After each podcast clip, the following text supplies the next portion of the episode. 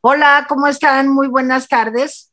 Yo soy Tere Vale y estamos aquí, eh, pues faltando un día menos para la Tercera Guerra Mundial.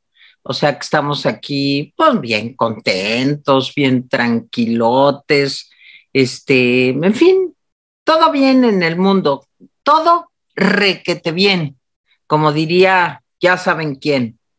Bueno, no es cierto, está todo horrible, pero aquí estamos y estamos con mucho gusto para trabajar para ustedes durante la próxima hora.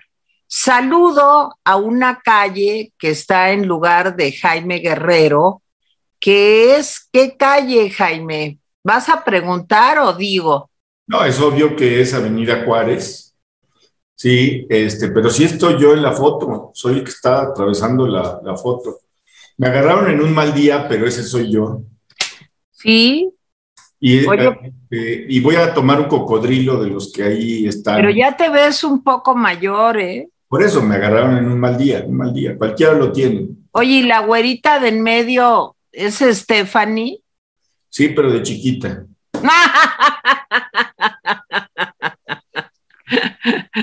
No, de chiquita, no, imagínate, pobre Stephanie, ya la estás echando muchos años encima. No, yo no. ¿No, Stephanie? Sí, sí, sí. Bueno, aquí el secreto es que soy como Dorian Gray, eternamente joven, es lo que no sabían. Es, oye, pero ya me urge que me pases la receta, porque yo ya estoy eternamente jodida, o sea que ya necesito algo. Oye, por WhatsApp. Exacto. Oye, Jaime, ya viste que Stephanie está con los tanques, ¿verdad? Bueno, yo descubrí, debo decirte, dos cosas. No me extrañó mucho después de oírlas durante una semana. Eh, pues descubrí que mis dos compañeras son agentes espías. Teresita en realidad es la conocida espía del imperio yanqui Tere Smith Vale. Exacto. Y Stephanie Enarova es la conocida espía rusa. De ahí las posiciones de cada una de las dos. Ella es Stephanie Natasha. Así que las, las, acabo, las acabo de sacar a balcón para que sepan con quiénes están hablando. Y dice Mozart que él es Mozarinsky. bueno, de todos modos le doy la bienvenida a Stephanie y a Mozart. Hola. Hola a todos, rapidines. Pues aquí estamos ya transmitiendo virtualmente para el rapidín desde Kiev, porque parece ser que la guerra no se acaba, que las cosas se ponen peores. Y hoy, fíjense que hace unos minutos antes de entrar al aire, ya Rusia eh, prohibió el uso de Facebook porque eh, está respondiendo a la censura que los medios occidentales le han dado a los medios rusos y esto podría actuar en contra de la constitución rusa, específicamente el artículo 29, que permite que los rusos puedan acceder a la información de una manera libre. Entonces, de alguna manera, esto nos, nos reafirma que a Vladimir Putin no le importa mucho eh, la constitución y esto manda mensajes contradictorias después de que el día de ayer se supone que habían acordado un cese al fuego y hubo un incidente en la planta nuclear más grande de Europa que está aquí en Ucrania. Los rusos dicen que la atacaron los nacionalistas ucranianos y los ucranianos dicen que fueron las tropas rusas. Entonces, esto nos demuestra que hay una guerra mediática, hay una guerra cultural y también una guerra de estilos diferentes de gobernanza, porque mientras a Zelensky se le ve muy joven peleando en la calle, del lado de los soldados, a Vladimir Putin se le ve acartonado de traje y dirigiendo todo desde su escritorio. Entonces, este es el estatus eh, de la guerra. La ONU reporta que ya hay cerca de un millón eh, de refugiados, que cerca de 300 personas civiles han perdido la víctima, aunque eh, la vida del lado ucraniano, aunque pueden ser más, dice la ONU que aún no tiene una cifra total. Y del lado ruso, apenas el día de ayer se reportaron cerca de 500 soldados que han perdido la vida. Ándale, Stephanie. Pues sí, de veras que hay mucho de qué hablar. Los videos son terribles, ¿eh? Se ve la devastación de ciudades enteras. Pero bueno, eh, vamos ahora a escuchar si ustedes me lo permiten, y con el debido respeto, a Jaime eh, Guerrerovich. Es Jaime Guerrerovich este Vascovich o Vázquezcovich. Pero es que dice que es azteca, es Guerrero Tul. Así es. Él es azteca. Yo soy azteca. Guerrero Tul.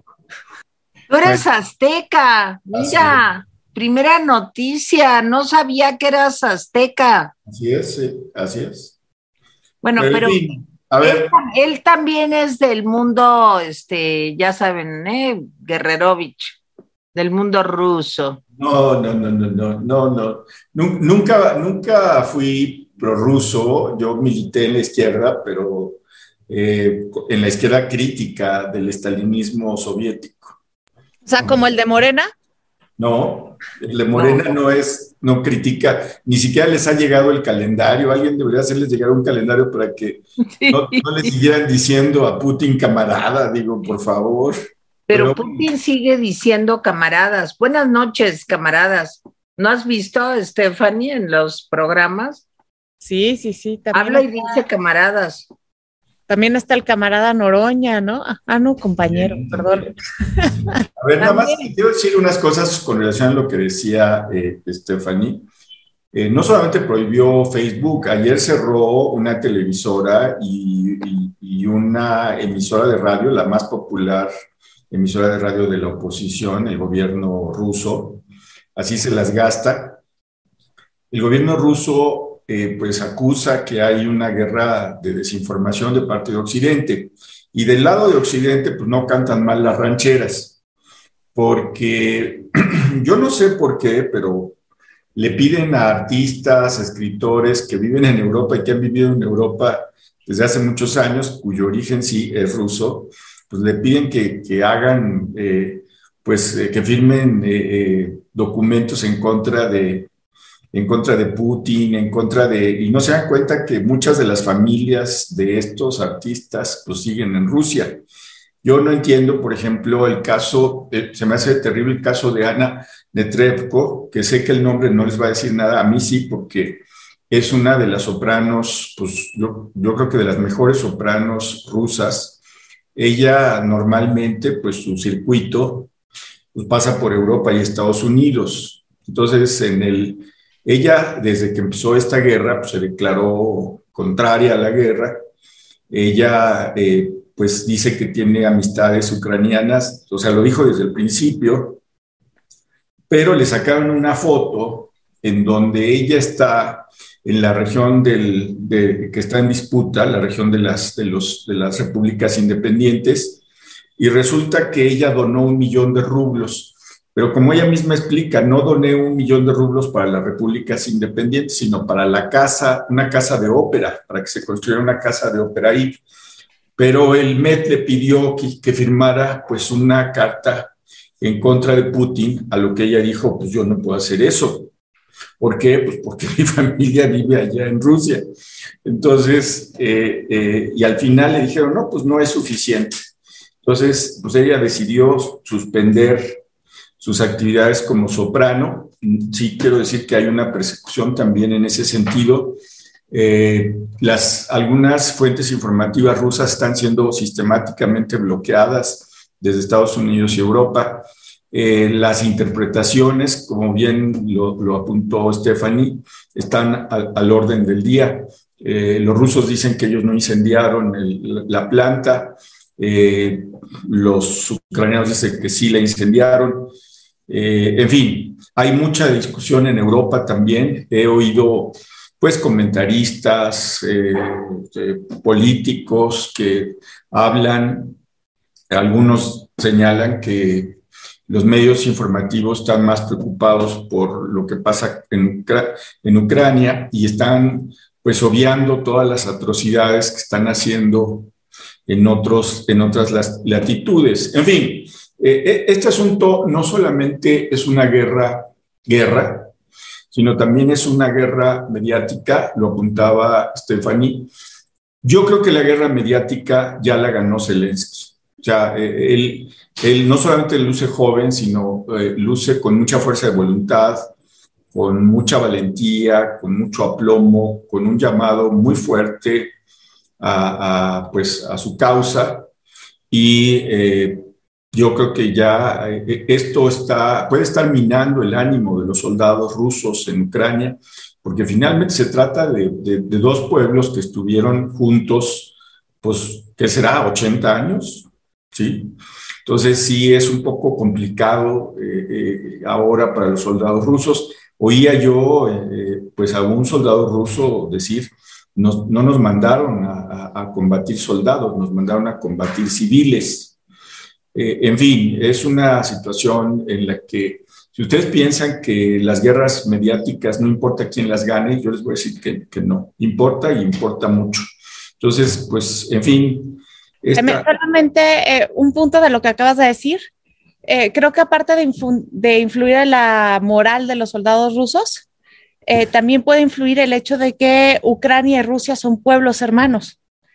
Entonces, de alguna manera, los soldados rusos en algún momento pueden llegar a decir, bueno, ¿qué, qué estoy haciendo? ¿No? Aquí vive un primo, un amigo, Sí, o, un antepasado, porque muchos dicen, mi padre es ucraniano, mi madre es bielorrusa, yo nací en Rusia, en fin, o sea, e, es una situación, es una situación fea, pero bueno, a ver, regresando a México, este, los datos del COVID, 10.558 eh, contagios ayer, 461 eh, muertes.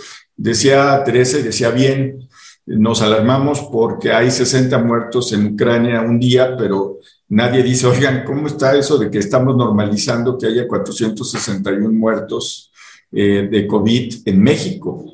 Entonces, eh, eh, pues démosle valor a la vida, es decir, en, los, dos, en los dos ámbitos.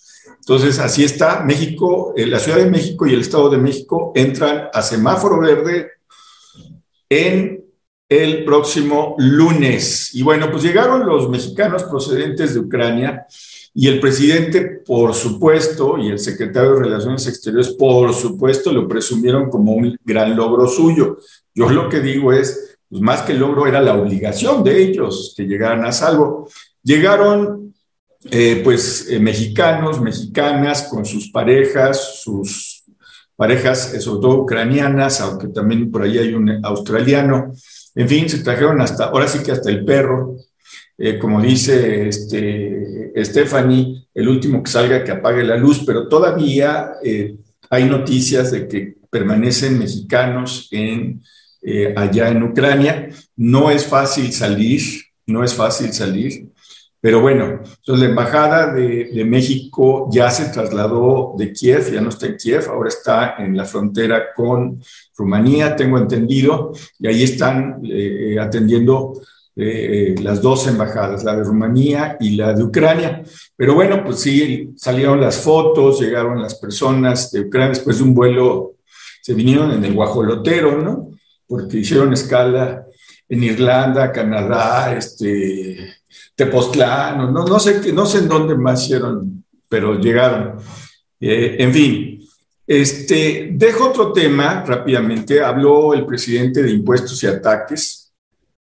Eh, presumió de nuevo que se les había cobrado eh, a, grupos que anteriormente los presidentes Calderón y Peña Nieto habían perdonado. Y pues no tuvo empacho en hablar del grupo Televisa, de ICA, de Carso, de Imbursa, de Salinas, del grupo Salinas, no de, no de Carlos Salinas, de Cemex, etc.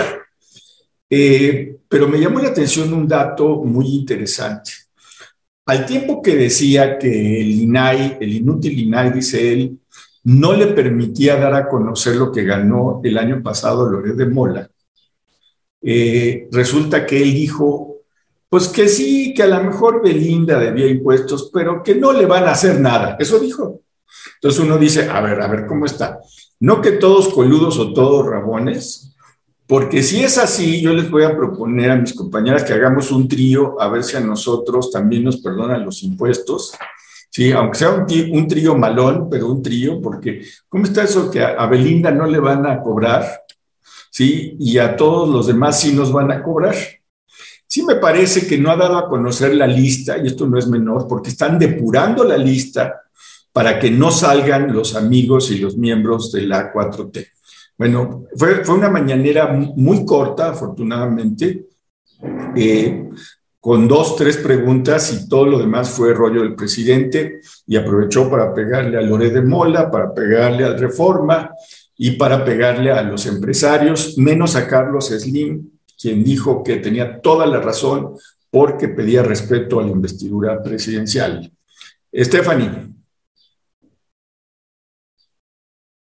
Yo cuando me doy cuenta cómo está el mundo, creo que está al revés.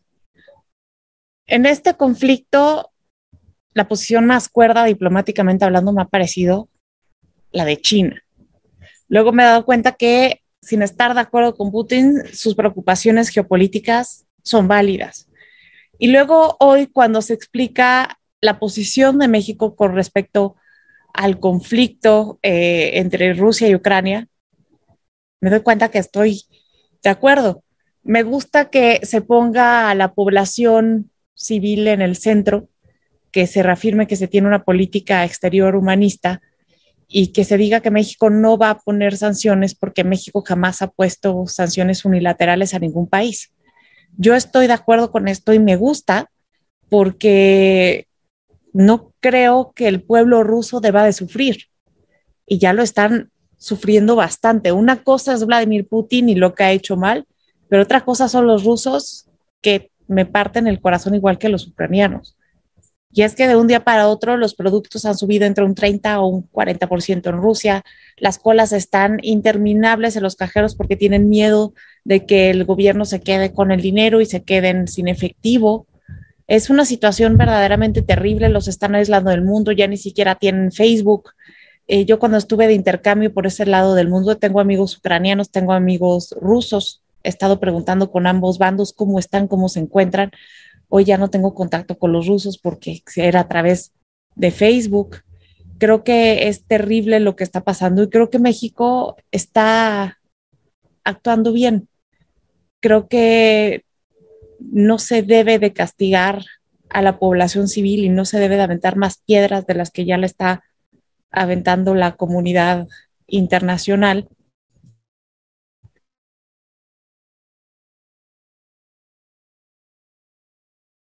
No sé si me salí yo. Se cortó, yo. Eh, no, tú y yo no nos cortamos, se cortó Stephanie. Eh, ya. Stephanie, te cortaste un momentito. Se cortó la comunicación hasta aquí. Sí. Stephanie. Otra vez. Otra vez se cortó Stephanie.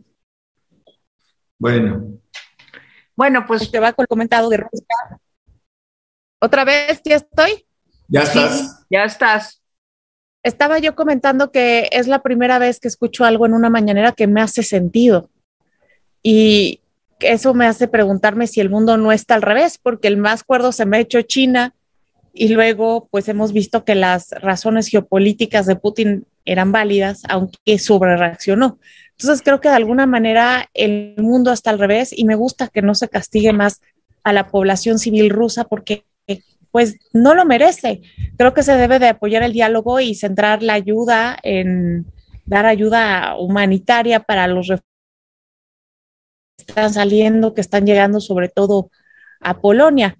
Ahora, eh, creo que también eh, este conflicto de alguna manera eh, le ha salvado el pellejo a López Obrador. Ya se está hablando más de que por qué no condena a Vladimir Putin que de la Casa Gris. De alguna manera lo ha dejado en un segundo lugar este tema y esto se une a la comunicación política que se ha expandido en todo el mundo. Había muchos políticos que están contra las cuerdas y que este conflicto les salva el pellejo.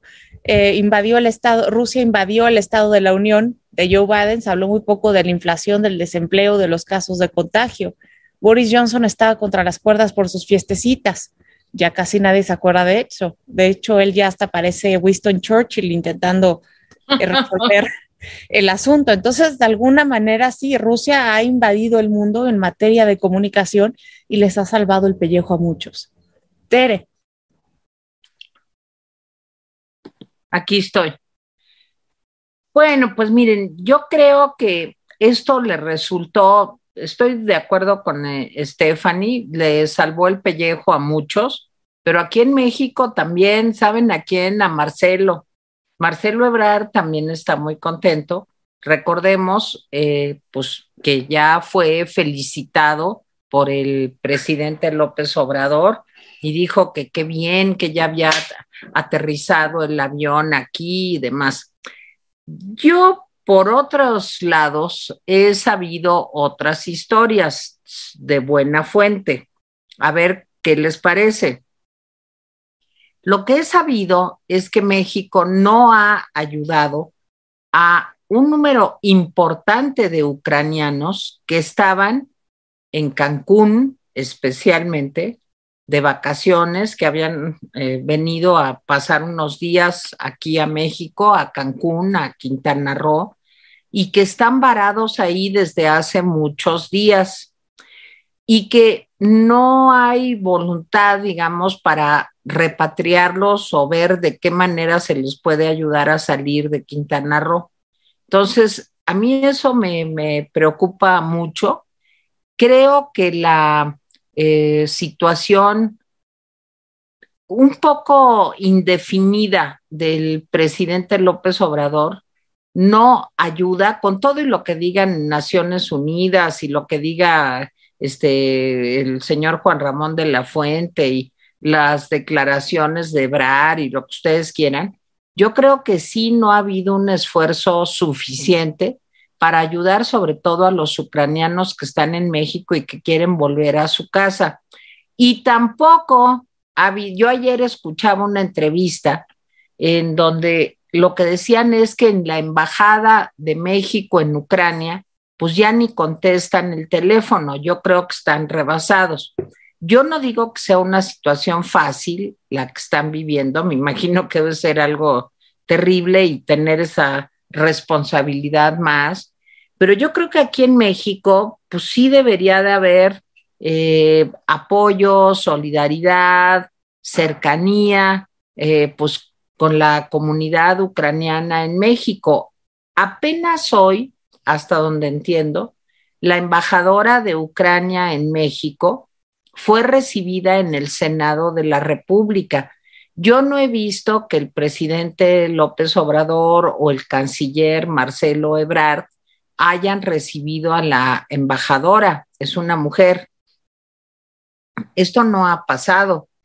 Y siento que en un momento en donde todo el mundo está tratando, por buenas o malas razones, a mí me da igual, a mí lo que me importa es que se salven vidas y que no haya estas escenas muy dramáticas, sobre todo de niños, eh, con una mirada perdida, pues tratando de ver a dónde van a poder dormir.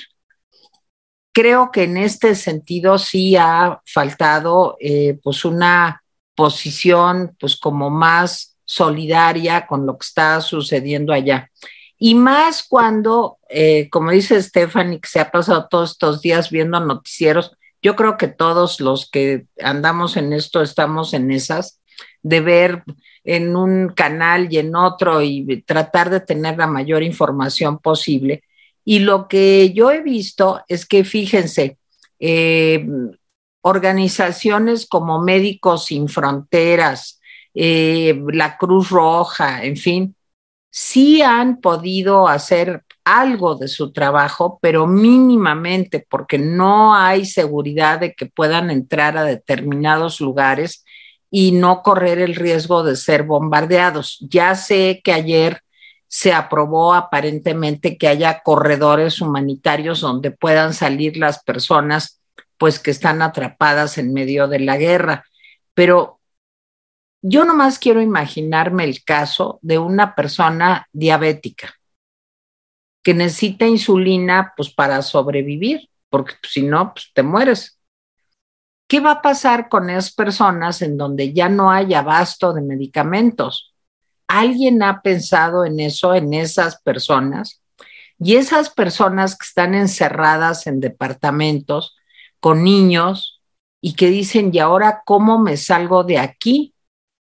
si el recorrido para llegar a alguna frontera amiga, pues puede llevar 10 o más horas de, de camino, porque están a mil kilómetros de distancia.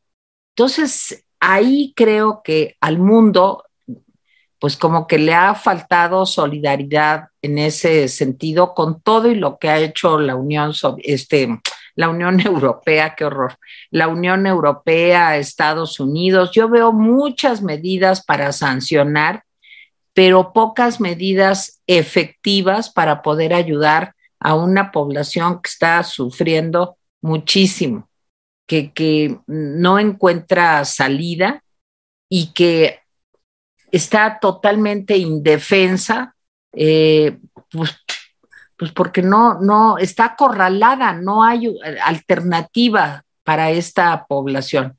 Y eso me, me, preocupa mucho. Y creo que la comunidad ucraniana en México tampoco ha sido bien atendida. Jaime. Bueno, este, eh, se ha llegado a exceso, estoy de acuerdo con, con Teresa. Este, pero también hay que reconocer eh, pues, eh, que las, potencias occidentales están jugando su juego, es decir, no están jugando el juego de, del gobierno ucraniano, ¿eh? o sea, están jugando su propio juego. que Estados Unidos, después de lo que hizo en Irak, ahora diga que es el paladín de los derechos humanos y de la protección, pues se me hace por lo menos hipócrita. Entonces, eh, eso, eh, eso hay que empezar.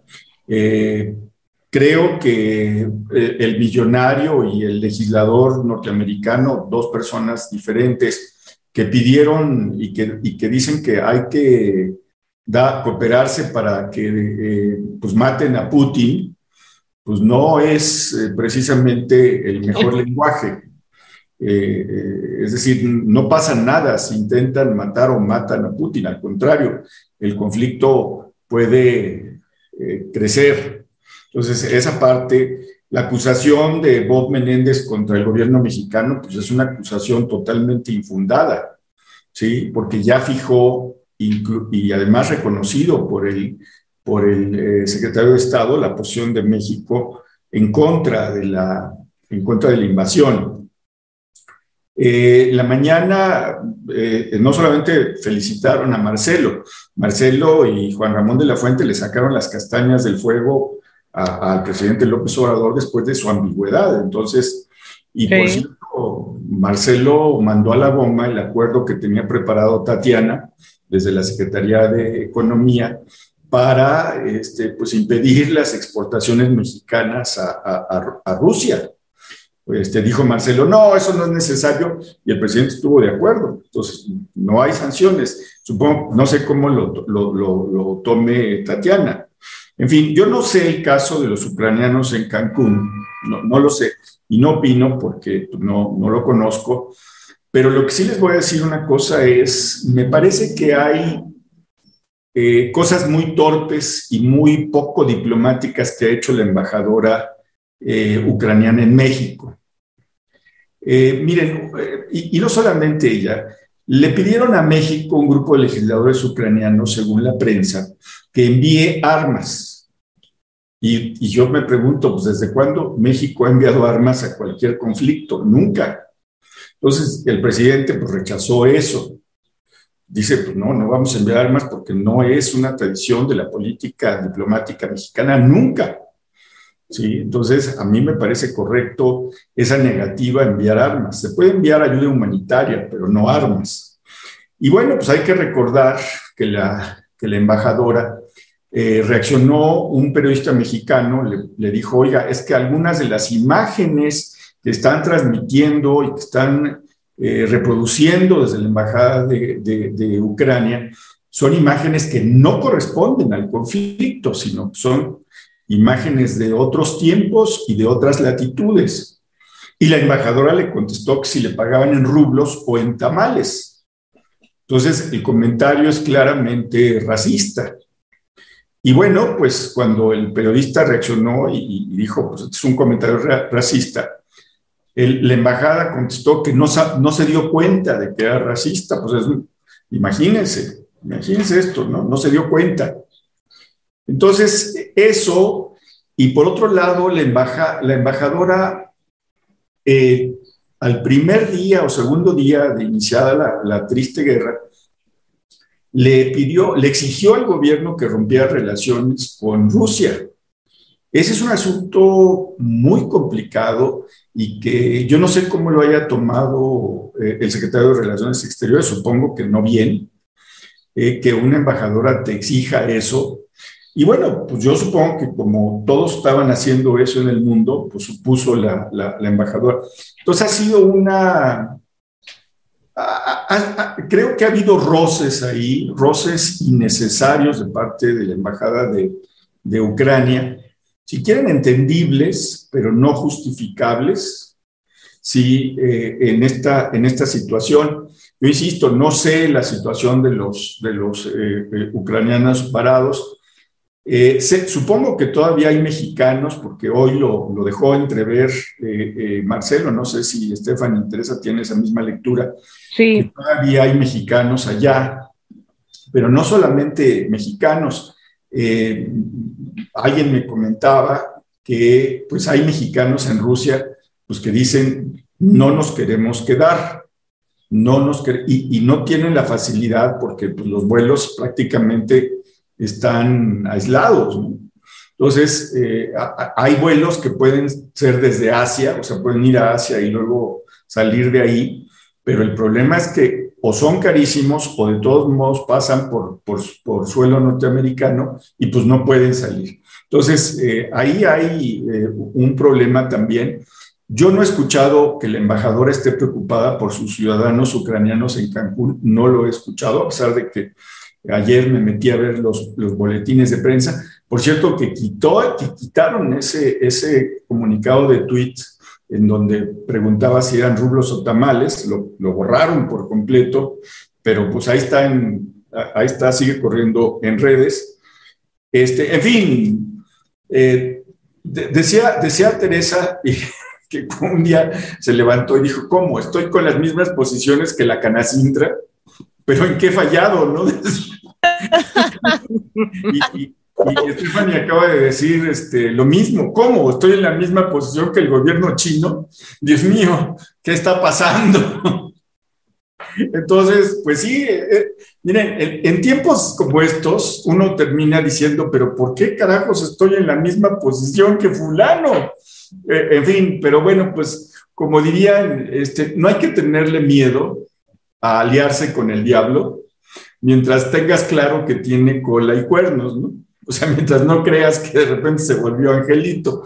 Pero bueno, este, regreso a México, sí me parece que la situación de ucranianos pues es muy desesperada. Eh, Stephanie hablaba de un millón de, desplazados. No, ya hablan de un millón doscientos mil y, contando. O sea, yo nomás les quiero decir que es una cantidad de personas impresionantes.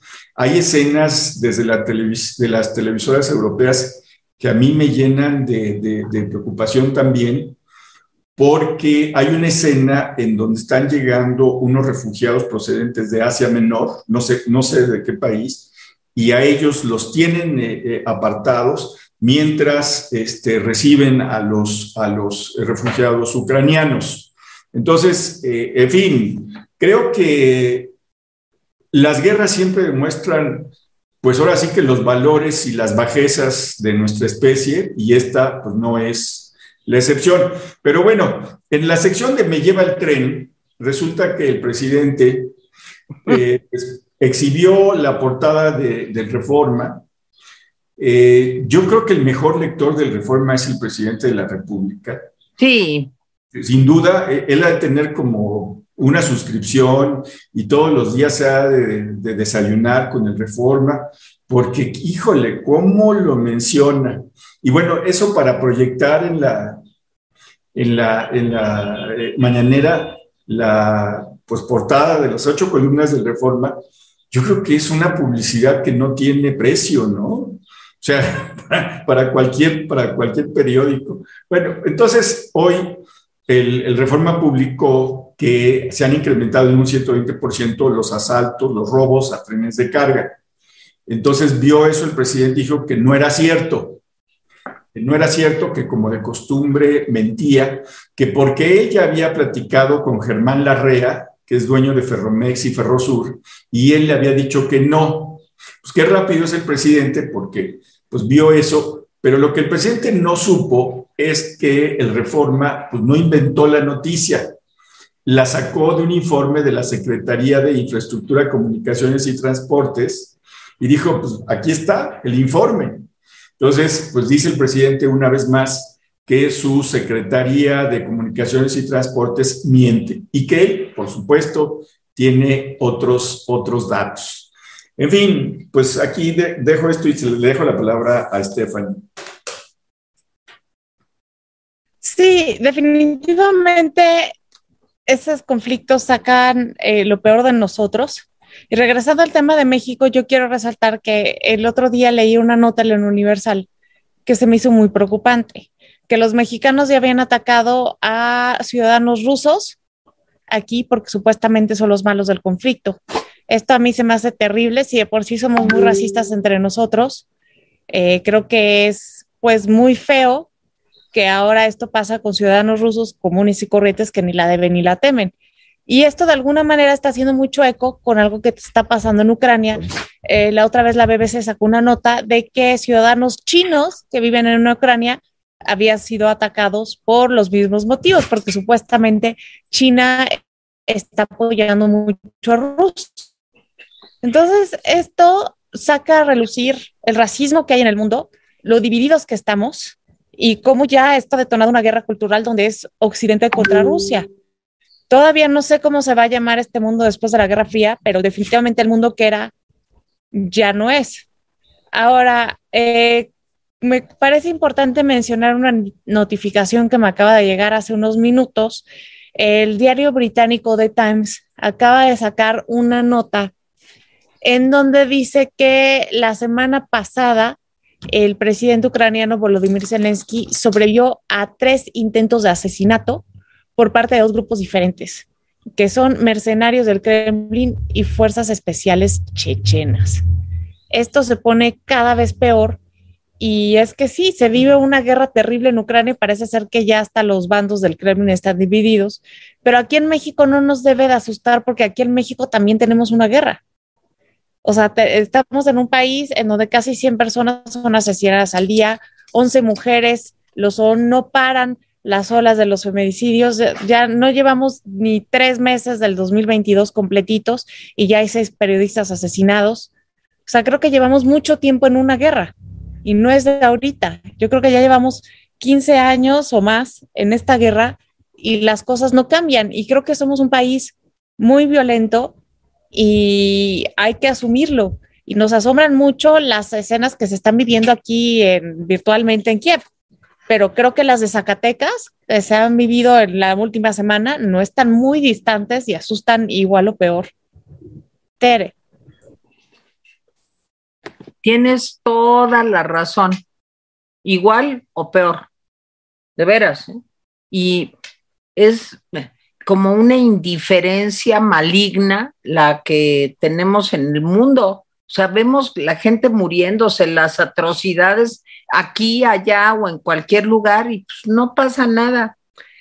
Eh, en fin, yo, yo quiero aquí, ya que mencionabas lo de Zelensky, yo creo que había un factor con el que no contaba Putin y ese factor era justamente Zelensky, porque Zelensky era un actor, no sé si ya vieron algún corto de sus películas, era un cómico y entonces salía en las películas con dos pistolas y no sé qué y mataba a los terroristas y este luego también asumía como presidente de Ucrania en estas películas locales del cine ucraniano.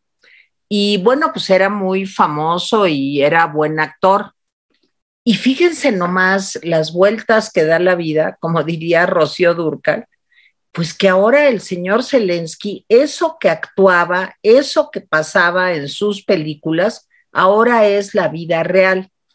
Y creo que Zelensky ha tenido eh, pues un manejo espectacular. Eso que decían hace un momento, eh, Stephanie lo decía, en cuanto a que Putin sale todo como viejito, sentado con su corbata y en una oficina muy acá, y ven a, vemos a Zelensky con su camisetita verde, como un chavo que todos los días sale a la calle, bueno, no tan chavo, pero en fin, un hombre joven que todos los días sale a la calle, que no, que dice, pues me la estoy jugando, pero aquí vamos a estar y aquí vamos a seguir.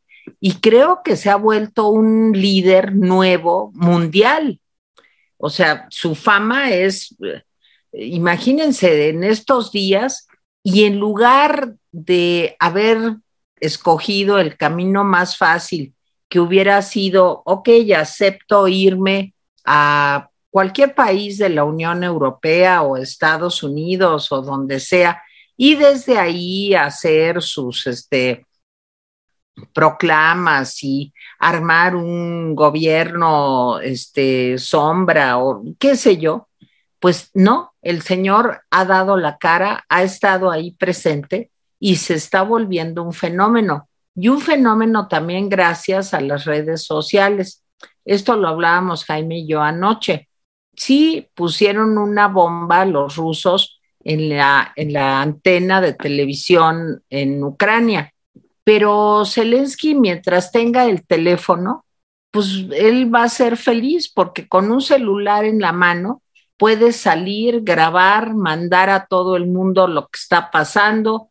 Eh, creo que ha tenido un manejo muy inteligente, que se ha visto como un hombre, pues que se está tomando en serio el conflicto y además que es capaz de arriesgar su vida. En cuanto a la, eh, suministro de armas a Ucrania, pues está el mundo muy dividido. ¿eh? eh digo, un asunto que me tocó ver ayer en vivo es la discusión en España por el envío de armas, porque el propio gobierno, que es socialdemócrata del Partido Socialista, que encabeza Pedro Sánchez, pero que gobierna en alianza con Unidas Podemos, que es un partido más hacia la izquierda, pues ellos tienen discrepancias en cuanto a qué hacer. Y hay algunas razones muy interesantes de por qué Unidas Podemos dice no debemos demandar armas, dice España. Primero porque no hace la diferencia. Está la, el, poderío, digamos, de Rusia frente a los recursos modestísimos de Ucrania, que aunque le dieran armas todo el mundo, pues nunca podría equipararse ni haría alguna diferencia en el resultado de la guerra. Segundo, eso va a traer como consecuencia que se prolongue más la guerra.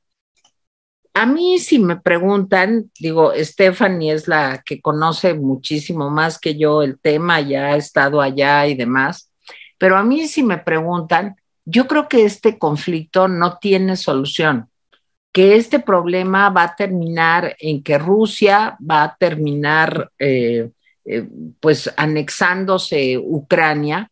Creo que en buena medida también eh, se tomaron resoluciones un poco tardías porque cuando Putin tomó la península de Crimea, ya debería de haber habido una respuesta igual de dura que la que ahorita se está teniendo, pues para que el señor viera que la cosa iba en serio.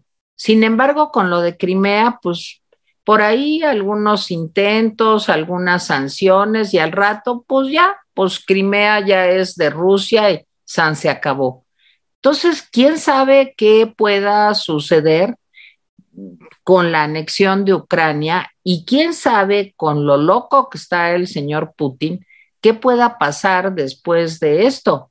Eh, muchos dicen que Putin, al contrario de lo que piensan eh, la mayoría, pues lo que es es un remedo de zar. O sea, no es que quiera hacer este el politburón ni quiera volverse Stalin. Él más bien lo que quiere ser es un zar. y volver a ser un imperio eh, ruso fuerte que puede enfrentarse a todos.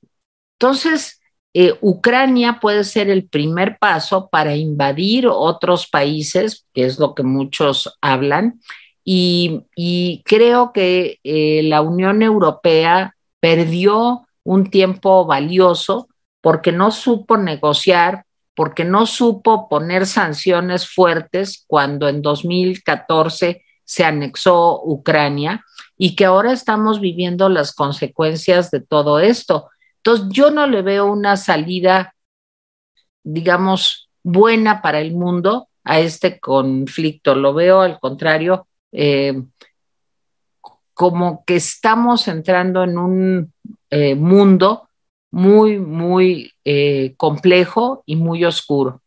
Jaime. Bueno, a ver, varias cosas. Yo no, como no estoy en la cabeza, afortunadamente, Putin, pues no sé si quiere ser zar, emperador, este, émulo de Lenin y Stalin, no, no, no sé eso. Yo analizo lo que hay sobre la mesa. Este, las razones que ha dado Putin para, la guerra, pues son desde su punto de vista eh, geopolítico, como decía eh, eh, Stephanie, pues, impecables. él piensa eso. en fin, lo cual no hace justificable la invasión, pero esa historia ya quedó clara, ya quedó clara nuestra, nuestra posición. yo decía que Zelensky ha ganado ya la guerra mediática y creo que el, ya no hay manera de que, la pierda. O sea, su, mensaje está bien dado, ¿sí? Está perfectamente bien dado. Y eh, eh, el mensaje de Putin, pues es un mensaje pues, muy malo, pues, o sea, e, en ese sentido. No es que eh, el envío de armas sirva, este, en efecto, pero yo creo que no sirve a estas alturas del partido. Pero bueno, más allá de eso, sí, sí me preocupa eh, las consecuencias que hay para el resto del mundo en un, en un, en un globo otra vez dividido, ¿sí? Entre eh, eh, el bloque ruso, el débil económicamente, pero armado hasta los dientes, ¿sí?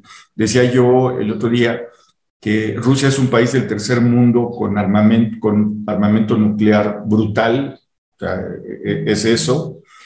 Eh, yo personalmente no creo que Putin esté, esté loco, sí, creo que eh, ha hecho un culto a la personalidad dentro de Rusia y creo que él tenía un plan para Ucrania. Yo no sé si el plan todavía camine. Yo creo que no contaba con la resistencia ucraniana ¿sí? O, sí contaba, no lo sé. Pero en, los análisis que se han hecho desde fuera, gente que sabe mucho más que yo, eh, dicen que están preocupados y yo también lo platicaba. Eh, eh, miren, los oligarcas rusos están muy preocupados porque muchos de los negocios pues, los hacían con Occidente y están muy preocupados que esto los aísle y les cueste mucho, mucho, mucho, mucho dinero. Entonces, eh, eso sumado a la desmotivación, la desmoralización de las tropas por ir a combatir a gente que, pues que, de alguna manera son ellos mismos y que, y que estuvieron juntos, ucranianos, bielorrusos y rusos, y la desmoralización porque eh, las cosas se les han cerrado eh, para Occidente, eh, recuerden que para la mayor parte de, Rusia Occidente, pues era una aspiración. Eh, curiosamente, muchos ucranianos y rusos que estaban en Rusia y Ucrania y que vivían en América, en Estados Unidos, México, Argentina, etcétera, etcétera, pues ya se quedaron varados allá. No, no pueden. O los que están aquí, pues tampoco pueden saber cómo están sus familiares allá, o bueno, o lo saben, pero están preocupados por ellos. Entonces, eh, esta división, eh, el conflicto va a pasar, eh, insisto, pero la división ahí va a estar. Y me parece que Occidente está aprovechando esta, esta situación para otra vez hacer el malo, ¿sí? No estoy diciendo que Putin sea un alma de la caridad, pero Occidente es especialista en hacer malos. O sea, eh, Saddam Hussein era, malo hasta que lo colgaron, por ejemplo, ¿no? Este, Osama Bin Laden era el malo hasta que lo, mataron. Eh, en fin, entonces, eh, Occidente siempre está buscando tener un, un, enemigo, un antagonista, mientras hace toda clase de, de cosas abajito de la mesa, ¿no? Entonces, sí, creo que hay que insisto, leer las noticias con los ojos y los oídos bien abiertos. Eso, mire, no, nos no, le crean a Estefan, no le crean, no le crean a Tere, solo crean, ah, no, no me crean a mí, no, no, nos crean. Usted, o sea, si están interesados en cómo va a terminar el mundo después de esto, ¿sí?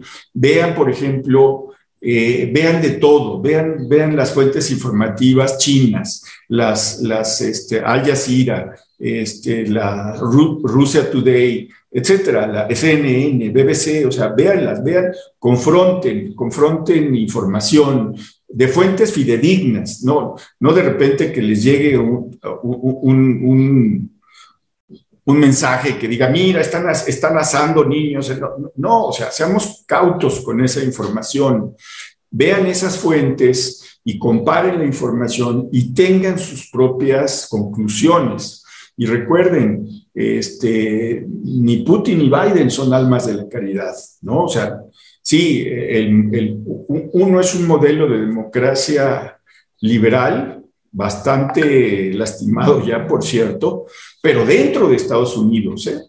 dentro de Estados Unidos, hacia afuera, no les importa mucho la democracia liberal, les importan los negocios. Entonces, esa parte, bueno, y, en Rusia no les importa la democracia liberal ni adentro ni afuera, así de, de, Entonces, pues vean con información. Decía eh, este hombre, que debe ser muy codo porque siempre se me olvida su nombre y siempre me lo recuerda Teresa. Este es Chomsky, Chomsky, me acordé.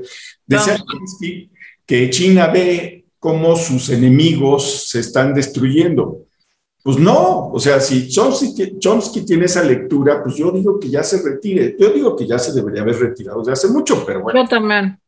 Sí, este, no, o sea, al contrario, Estados Unidos está poniéndose a la cabeza ellos están librando eh, con éxito una guerra mediática y les voy a decir algo que no les está costando militarmente nada, nada. Y van a salir y ahora son los, los, guías otra vez del mundo occidental. ¿Sí? Y, Rusia, yo, yo insisto, Putin metió la pata, pero fuerte. Deberían castigarlo por empezar la guerra, pero va a ser castigado por meter la pata estratégicamente. Esto le va a costar mucho a Putin. No sé si mañana, dentro de seis meses o dentro de un año, pero quienes están muy fuertes, los oligarcas rusos, van a estar pensando claramente que no les conviene tener a Putin para siempre, por más que pelee con osos, con, este, con tigres, que se meta a los ríos este, que están congelados, que toque el piano como un concertista, que sea una, cinta negra, o sea, porque toda esa imagen es la que Putin ha, establecido en, estos años. No va a importar eso. Entonces, eh, este mundo bipolar de veras no nos conviene. Todas las acusaciones que hay al interior de los países europeos no, yo, yo, yo, quisiera meterme más, pero he visto algunas de las acusaciones, por ejemplo, ahora hasta Angela Merkel. Ahora dicen que Angela Merkel debió prever esta situación, dicen algunos parlamentarios alemanes de oposición.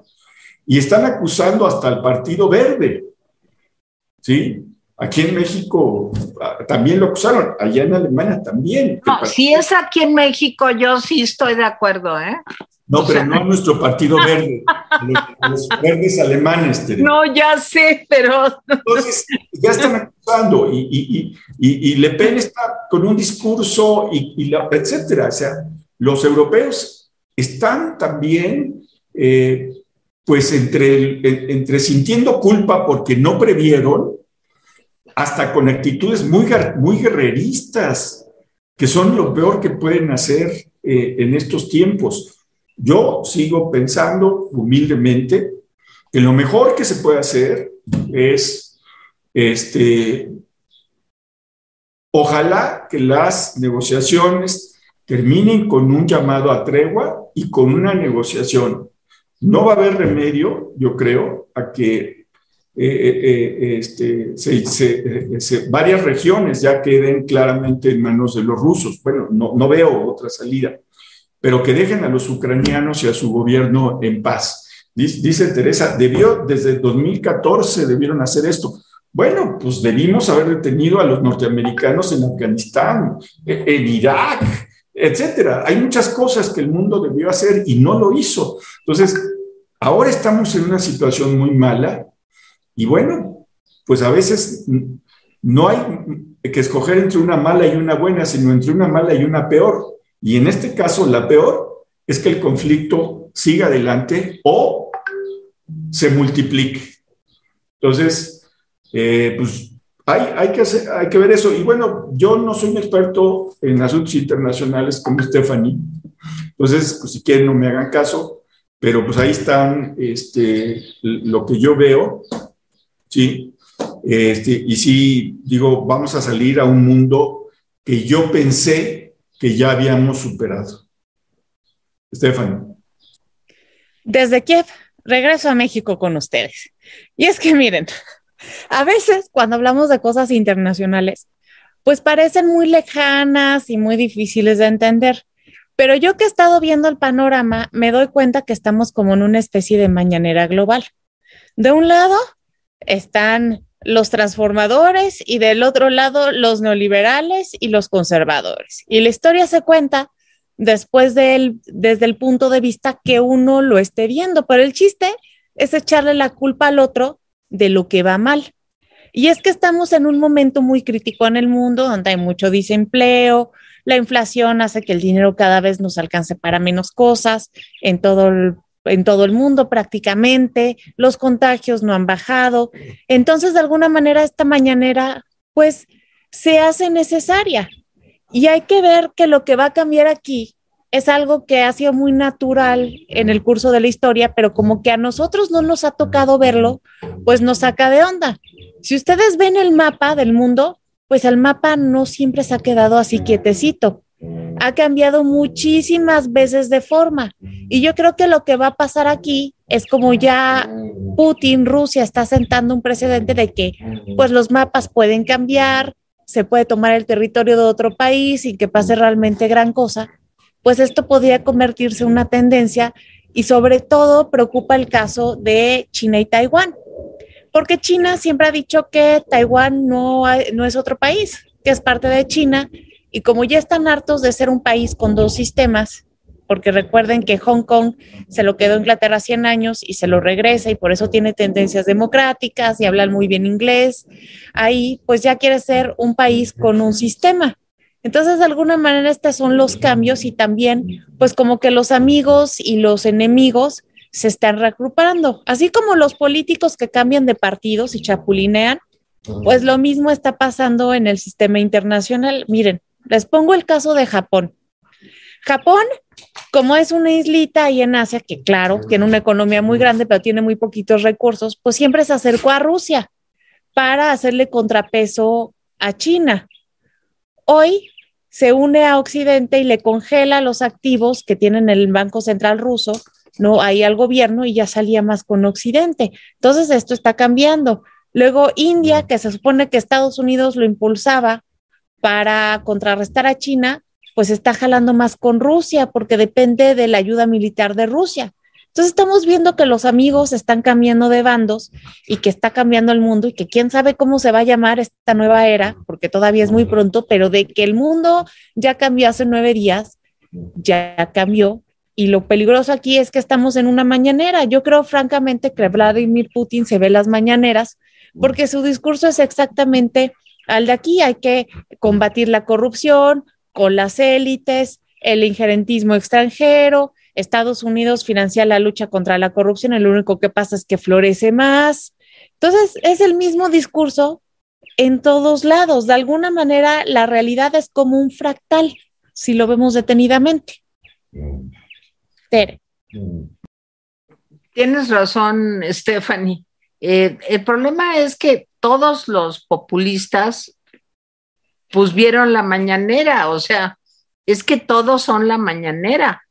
Digo, a mí sí me preocupa, por ejemplo, que uno de los mejores amigos de Putin es Orban. O sea, bueno, eso no, para mí es un síntoma de que ahí algo está muy mal. Otra buena amiga de Putin es Marine Le Pen.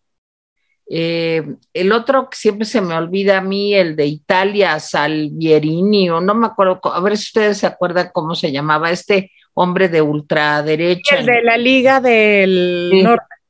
Sí, que se me olvida el nombre, bueno, pues también es de sus cuates. ¿Quiénes lo han apoyado? Corea del Norte, Venezuela, eh, este, Irak, eh, en fin. Entonces, claro que me preocupa, me preocupa muchísimo es la mañanera porque todo es el mismo rollo populista. Y eso, pues miren, sea de derecha o de izquierda o de como sea, o de extremo centro, eh, el populismo es algo nefasto que aniquila los derechos humanos, la libertad de expresión, eh, el Estado de Derecho. Entonces me preocupa mucho. Jaime dice que este, que, como, que él no sabe si son deseos de ser zar o de ser, no, pero bueno, obviamente el señor sí es un megalómano, el señor sí quiere tener el control y quiere tener el control cada vez más grande de un territorio pues que ya no le pertenece. Entonces, en fin, yo, yo sí creo que eh, tiene razón Jaime, no nos pongamos a hacer psicología de café. Sí, a lo mejor quiere ser zar o a lo mejor quiere ser Stalin o a lo mejor quiere ser lo que sea, este, a lo mejor quiere ser Pinky Cerebro, pero pues sí les quiero decir que sea lo que sea, es algo que está afectando enormemente no solamente a Ucrania, sino a todo el mundo. Entonces, eso es lo muy preocupante. Jaime. Voy. Psico, le daría psicológicamente. ¿Eh? A mí me interesa saber qué diagnóstico le darías tú psicológicamente. Pues el de todos los populistas. Es un narcisista maligno. Tiene narcisismo maligno. Pues así son todos igualitos. Trump, Putin, este Maduro, claro, con sus matices y cada quien con su neurosis favorita, pero pues todos por ahí van, Stephanie, todos por ahí van. Bueno. Este, bueno, yo ya no tengo nada que decir. Miren, la culpa. Ya de, no, nada. De, la culpa de lo que estemos, de que estemos hablando de, de, la guerra y no de México es del observador. Sí. Porque fue tan aburrida la mañanera hoy y tan repetitiva que dijimos, eh, pues, ¿y ahora de qué hablamos? Entonces, pues había, eh, podemos hablar de memes que se han hecho, pero dijimos, no, pues no sería adecuado hablar de memes. ¿Y de qué hablamos? Pues no, del, del, de cómo el América no remonta, pues a nadie le interesa el fútbol, soccer, en fin. Entonces dijimos, pues vamos a hablar de, del otro tema, del tema que está ocupando eh, pues las primeras planas de todos los periódicos y que les voy a decir una cosa, ya desplazó al, en el mundo las noticias sobre el COVID, ya nadie se acuerda de la OMS, o sea, ya salió, ¡fum! ya salió del escenario, este, ya no nos importa si mañana la OMS dice que hay una nueva variante, ¿a quién le importa?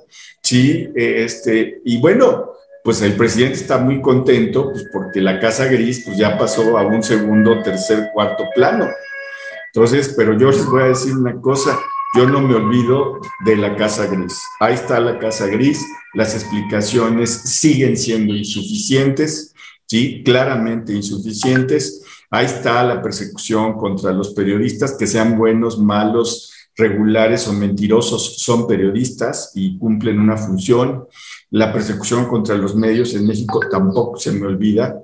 Tampoco se me olvida que no hay nadie realmente responsable de lo que pasó en la línea 12 en el Metro Olivos, ¿sí? A pesar de que costó vidas, ¿sí? Tampoco se me olvida lo bonito que es Mozart cuando aparece eh, con su carita. Entonces, en fin, o sea... No pero no se ve, no se ve. Bueno, yo sí lo veo, pero tiene que hablar Stephanie para que... A ver, habla Stephanie. Mozart, saluda, saluda. Es que está de corresponsal aquí en Kiev. No, lo que pasa es que Mozart es más grande que tú, Stephanie.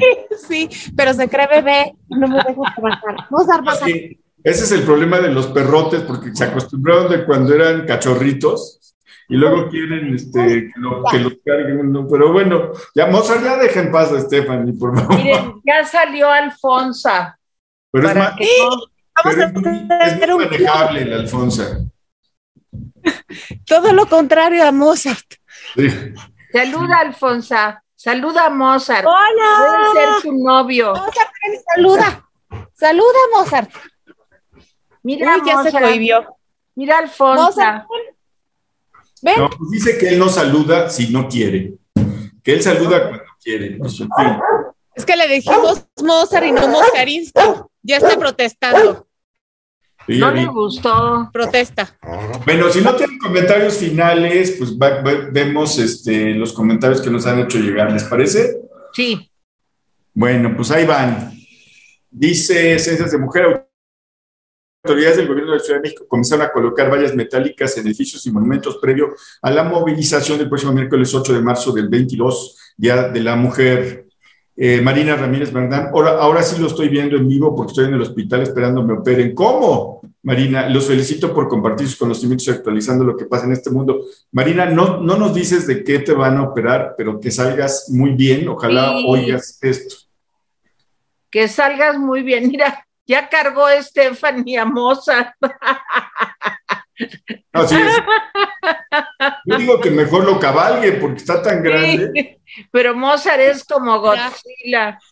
Ah, sí, definitivamente, pero él se sigue sintiendo un bebé. Pero velo, velo. se quiso venir a lucir con Alfonsita. ¿Verdad, Mozart, que eres todo un galán? Mira, Alfonsita. Marlene Vivero dice, buenas tardes, rapidines, qué orgullo seguir a tan preparados periodistas, saludos desde Arkansas. Mi nefasto nacional es Delfina por el cierre de escuelas y el internacional es Lula por su contubernio.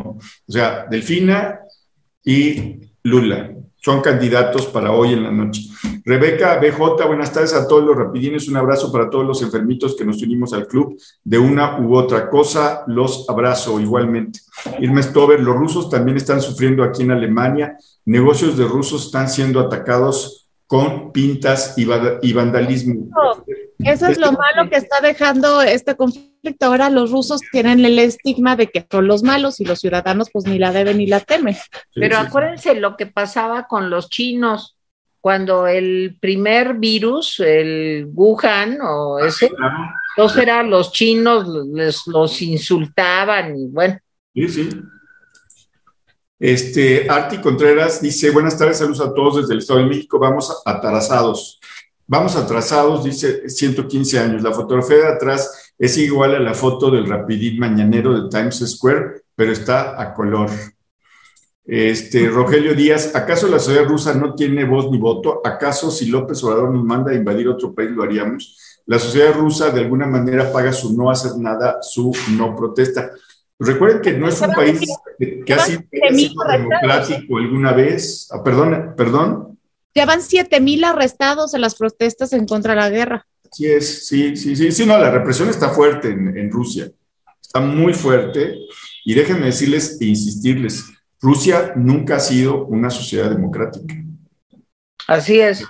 E, e, eso hay que tenerlo en cuenta. Pasaron de los gobiernos zaristas a una cúpula bolchevique que pues no garantizaba para nada la democracia y luego terminó, el, cayó la Unión Soviética y pasaron a un gobierno posvertical, o sea. Y eso es lo que hace pensar si Putin es derrocado, si no pasaría lo mismo que pasó en Irak y en Afganistán. Así es, pero bueno, eh, Marina Ramírez Bernal, qué bien que fueron por los mexicanos a Ucrania, ¿Y qué se hace por los desplazados por violencia, pueblos de Zacatecas, Michoacán, Guerrero, etcétera? Ellos también necesitan ayuda. Cierto, Marina, y déjame decirte que ayer el presidente dijo que no había desplazados, otra vez los borró.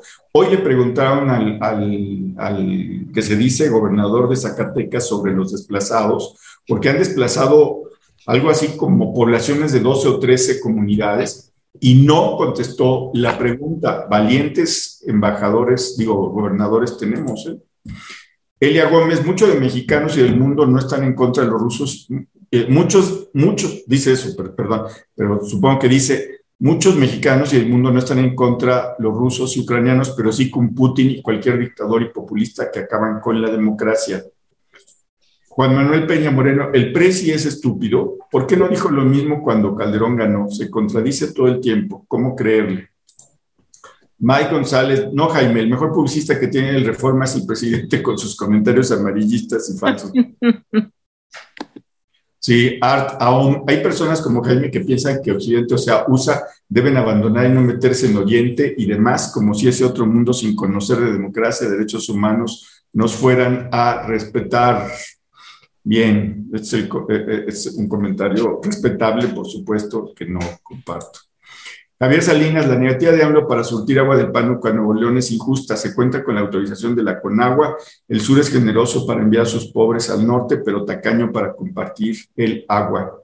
Este, esto, este comentario es con relación a la negativa que dio el presidente acerca de utilizar el agua del Pánuco para poder enfrentar la sequía que está eh, teniendo Nuevo León. El gobernador ya pidió la ayuda de la federación este, porque están teniendo una sequía muy fuerte y bueno, pues vienen los tiempos de calor. Sí, pero hoy el presidente, como eh, bien dicen, lo que dijo es que a él no le parece una solución esto. Sí, sí, sí. Entonces yo no sé. No sé cómo. Yo no sé cómo van a ayudar. De verdad, no sé cómo.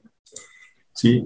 Eh, Joaquín Mauleón Cortés, buenas tardes, un gran abrazo y felicidades por tan buen programa. ¿Cómo te envío una foto para tu sección? A ver, ¿cómo me envías una foto?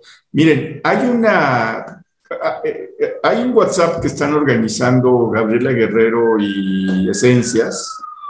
También estamos en Discord. Si lo envían a Discord o a ese WhatsApp, eh, yo lo puedo bajar de ahí. De hecho, esta foto, decía yo, la mandó eh, Esencias y la bajé de, su, pues, de, lo que me, de lo que me manda.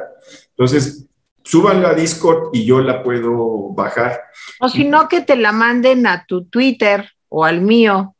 Ah, también, también. Mi Twitter es, arroba eh, nostalgia caviar. ¿sí? Y, el mío es arroba terevale mx. Ahorita le preguntamos a sus, nortes a, Stephanie. Arturo Rojas, Putin promulgó hoy un proyecto de ley que introduce penas de prisión de hasta 15 años para las personas que publiquen noticias falsas sobre el ejército ruso.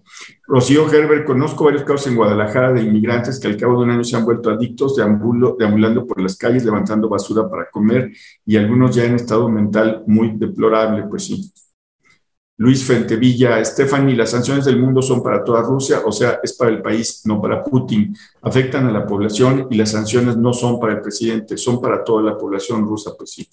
Exacto, claro. Don Jaime sacó el dato de los empleados con salario mínimo del IMSS. ¿No cree que también puede ser que con tanto incremento al salario por año el patrón no se sale para las cuotas y reporta lo mínimo? Pues sí, pero no hay manera de tener otros datos. El dato lo, saqué del INEGI y el INEGI a su vez pues, lo sacó de las fuentes oficiales. Es el problema pues con este gobierno que no se sabe si, si los datos son reales. Eh, María Leticia Vélez Rivero, Putin ha perdido la guerra, el, el, mundo está con Ucrania, con todo y bombazos, eh, a terminal nuclear enorme. Pues, no, no entendí bien el mensaje, pero espero que no termine nuclear. Maribel Pineda, los adeudos de Belinda están maquillados. Hay un youtuber, Jorge Carvajal, en YouTube dijo que adeuda casi 60 millones desde 2011, 14, 17, más gastos vía tarjeta de crédito que ingresos registrados. Pero ya la perdonaron, de veras. Y es, que ella la perdonaron desde que fue al evento del Estadio Azteca, ¿se acuerdan? Que Sí, ella cantó ahí con este Margarita, la diosa de la cumbia y no sé qué. Y entonces a todos los que actuaron no les pagaron y les perdonaron. Entonces, bueno, pues podríamos cantar. Un Pues cántico gregoriano, por ejemplo. Pero no quisiste, pero bueno. Caray. Bueno, dice María Muñoz, ya pueden hablar de lo que pasa en México. Ya les dije que fue culpa de López Obrador, que fue tan aburrido que nos puso, este, en fin. Eh, Raúl Anaya, Rusia no es socialista hoy. Pues no. Su Claro modelo no. socialista con alta concentración de fortunas en los oligarcas que aprovecharon la herencia de posiciones influyentes en el Estado y alto nivel de corrupción. Pues sí, y además es un capitalismo salvaje, en serio. ¿eh? Eh, Mary White, a ver, nadie está diciendo que Putin no sea un demente o la guerra no está mal. Están diciendo que la reflexión de la situación tiene que ser más profunda, que Putin es un idiota. Pues sí, es lo que estamos Pues diciendo. sí. Y sí, más para decirle a, a que no, que no, no, que ni soy antivacunas, ni creo que la Tierra sea plana. Le podría explicar, podría explicar este, el experimento que hizo Eratóstenes para llegar a la conclusión de que la Tierra era redonda. Es un experimento muy interesante y lo hizo sin tener ningún instrumento sofisticado, nada más con dos varas, ¿sí? Y con sus patitas. O sea, es una hazaña de la ciencia, ¿eh? Y es el experimento de Eratóstenes. Mary White, están diciendo que el contexto que causó esta guerra no es nada más la locura de Putin. Exacto. Y que Estados Unidos, que se la da de juez y jurado, es culpable de los mismos crímenes que Rusia. Así es. Saúl Sadí, por eso, usted puede ser pro capitalista yanqui, está bien, cada quien puede ser, o puede ser pro ruso en la locura, puede ser lo que quiera. Yo lo único que estoy diciendo es, tengamos las noticias con los ojos bien abiertos. Saúl Sadig, buenas tardes, rapidines, ¿podrían explicarme por favor qué entienden por populismo? Gracias, saludos. Eh, esa es una buena pregunta y les voy a decir que eh, Tere- Teresa y yo hablamos de un libro de este autor argentino, Tere. Ahorita te doy el nombre, pero hay mucho, digo, yo No, ya es que me he no. hecho de una hermosa colección de libros sobre populismos, pero ahorita les digo el nombre exactamente. El libro se llama Amado Líder, Así es. sí, y bueno, pues eh, tuvimos la oportunidad de platicar con el autor. Es un libro de verdad muy interesante. Yo se los recomiendo, miren, es de Diego Fonseca. Diego ah, Fonseca es Perdón. un articulista del New York Times, eh, y es argentino y se ha dedicado a estudiar al populismo en el mundo. De veras, eh, véanlo, se llama Amado Líder y está traducido al español y no se lo deben de, de perder. Hay otro libro eh, muy interesante Ahorita les voy a decir que es de Rosan Balón. Eh, no, no, no tengo aquí el, el, nombre, pero mañana, el lunes, perdón, con mucho gusto les traigo el nombre.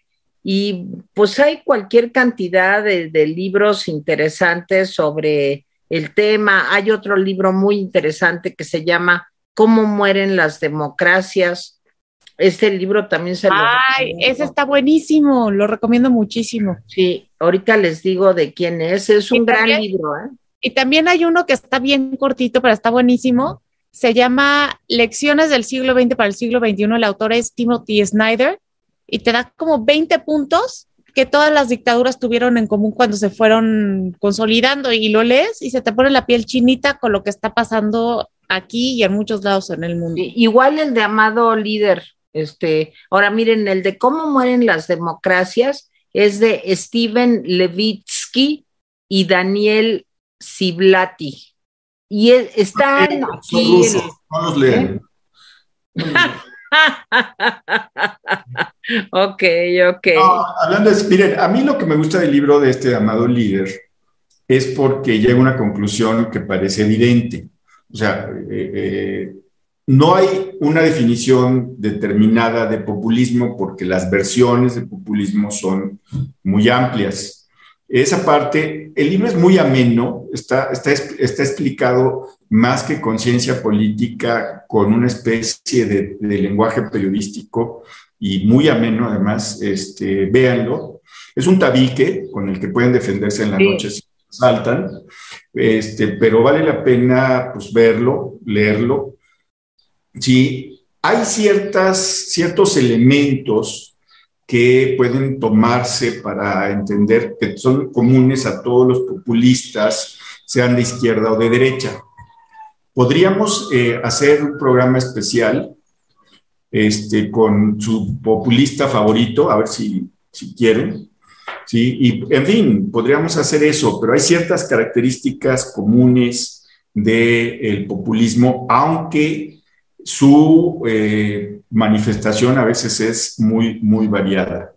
Miren, les recomiendo otro, El porqué de los populismos, coordinado por Frank Carrillo, con una serie de autores eh, de todo el mundo, hablando desde su punto de vista sobre los populismos. Hay una bibliografía extensa, de veras, ¿eh? y, son libros que ahorita ayudan mucho. Ayudan mucho. Este, Juanita Pompa dice, Jaime, te amo, representas lo que pienso. Ricardo 8108, no sé si es percepción, pero siento que la gente del centro y sur de México es la que más le tira a Estados Unidos. Yo vivo en el norte y no escucho eso. Somos conscientes del beneficio que tenemos de allá. Pero también están más cerca. Eh, Carlos Ramírez, Jaime, pienso que si no hacemos nada con la invasión de Rusia, mañana tampoco haremos nada con otra invasión y después puede venir aquello de que América para los americanos y saben bien de qué hablo. Pues sí, Carlos. A ver, otro libro que les recomiendo, ya que estamos en eso. Ya no estamos en eso, Teresa, ya estamos en otra. El estallido del populismo. Eh, tiene un prólogo de Mario Vargas Llosa y tiene artículos de personalidades muy interesantes, de verdad, ¿eh? Véanlo, ya, ya no voy a recomendar más libros. Entonces que me dicen y pues me pico. Mamá Mora dice, Estados Unidos se las da de juez porque está jugando el papel de héroe al villano de Putin, pero las cosas no son así, de acuerdo. Detengamos la guerra, claro, pero no pretendamos que lo hacemos de una, de una superioridad moral porque el Occidente es culpable de los mismos crímenes que Rusia. Eso no es un es un hecho. E, excelente comentario, mamá Mora. Excelente. O sea, cuando pasó lo de Irak, nadie rompió relaciones con Estados Unidos. Así es. Sí, ni hubo, vamos a hacerle sanciones. No, pero ¿cómo? ¿Cómo? Y más ahorita que estás Raúl Anaya dice, la mayoría de los países que fueron satélites o parte de la URSS aprendieron la lección de pertenecer a un sistema socialista autoritario y prefieren pertenecer a Europa en lo comercial y OTAN. Pues miren, prefieren, estar en la Unión Europea, no necesariamente en la OTAN. Lo que pasa es que sí hay una presión norteamericana eh, para muchos países para que pertenezcan a la OTAN. O sea, son dos, dos dos cosas diferentes. ¿eh? En el caso de la OTAN, pues muchos países se, metieron, pues porque tenían al oso ruso durmiendo a un lado. Este, en fin, Marilena Redondo, y que no se pierdan en luchas sin sentido como el derecho al aborto y el LGBT. Eso es luchar por muerte, dignifiquen a la mujer y protesten contra todas las aberraciones del doble K. Pues no estamos de acuerdo. Yo creo que el derecho de las mujeres a decidir sobre su cuerpo es un derecho que les ha costado mucho, muchas vidas, mucho sufrimiento. Creo que los derechos de la población LGBT plus eh, son sagrados porque son los derechos de todos, no son derechos pro muerte de ninguna manera. Sí, pero bueno, es mi opinión. Este, a ver, creo que ya, creo que ya terminamos. Creo que ya terminamos. Es que. Si no, si quieren, les recomiendo más libros. no, si no nos vas a recomendar libros de Moni Vidente, mejor ni Oye, tú no traes. Vamos a hacer una playlist en Spotify también, si quieres. Oye, pero ¿sabes qué, Stephanie? Ya sospecho, ¿eh? porque todos los días Jaime recomienda a Moni Vidente. Yo creo que sí es tu hit, ¿no? No me la pierdo. Club de fans, pero ¿saben quién también es muy buena ya que estamos en estas? Ay, Mía Astral. Yo la sigo en Instagram. ¿Quién? ¿Quién? Mía Astral. Ah, no, no la Una conozco. astróloga muy buena que siempre te dice, Mercurio está retrógrado y Neptuno y no sé qué. No le entiendo mucho hasta de la astrología, pero me parece interesante. Oye, pero ¿por qué no invitamos a la doctora Álvarez Bulla, a Moni Vidente y a mi astral? Pues sí, ya son- Y ahí podemos hacer van, sí, realmente van. gran Que- programa. Mira, ¿Sabes qué? Sería muy bueno preguntarle a Moni Vidente cuándo se va a acabar la guerra. Pues sí, Exacto. sí, sí. Pero bueno, este, me despido, me despido, me despido. Les doy las gracias a la agente especial rusa, eh, Stephanie Narova, y a la agente especial del imperialismo yanqui, Teresa Smith Vale. Gracias a ambas. Bale, por favor, A Bale. Bale, Bale, Vicky Bale. Soy Teresita Bale. Bale. Oigan, ya van a estrenar Batman, ¿eh? Dicen que está bien. Con el Bueno, Pattinson. O sea, Y ahora el villano va a ser Vladimir Putin. así es. y en el papel del pingüino. Pues nuestro presidente ya va en camino de apingüinarse. Hoy lo veía yo entrar así. Esa pancita. Como decía un amigo, le decía a los amigos gorditos, si son perritos, ¿me regalas uno? Ah, Bueno, qué chiste, qué horror. Dios. ay, ya Moza se escondió horrible, debajo de la mesa, no le gustó. No, pues sí, ya Alfonso ya se fue. Oigan, Agarrar como símbolo de protesta.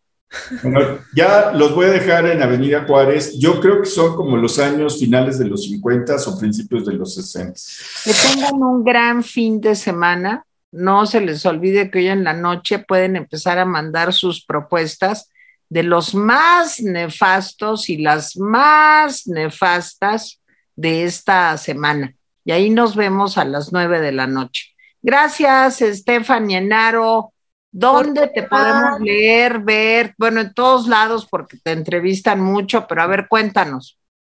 El jueves en El Economista y a las 8 de la noche estoy haciendo un update informativo de la guerra en mi canal de YouTube, que estoy como Estefania Enaro, y en Twitter como arroba Enaro Estefania. Bueno, oye, tu artículo, ¿cómo se llama?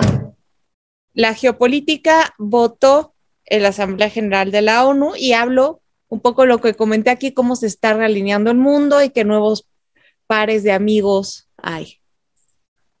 Ok. Pues- Muy bien. Y Jaime mal. Guerrero, no, espérate. Y Jaime Guerrero, tu artículo de hoy. A ver, este, mi artículo de hoy pues habla de la invasión y eh, pues lo guabinoso que es el presidente para tomar posiciones claras con relación a esto. Pues es sobre el tema eh, donde confieso pues, que no soy un especialista, pero pues lo que digo es este, pues, lo que dije ahorita, va- vamos a, veamos la información con los ojos bien abiertos y con eh, este, pues la idea de tener información de, pues, los de, de los dos lados. ¿sí? ¿Cómo se llama tu artículo? Se llama La invasión y el evasivo AMLO. La invasión y el evasivo AMLO. Y Sí, está sí. en El Economista también, igual que el de Stephanie Enaro. Bueno, pues ya nos vamos, chicos. Dios. Adiós.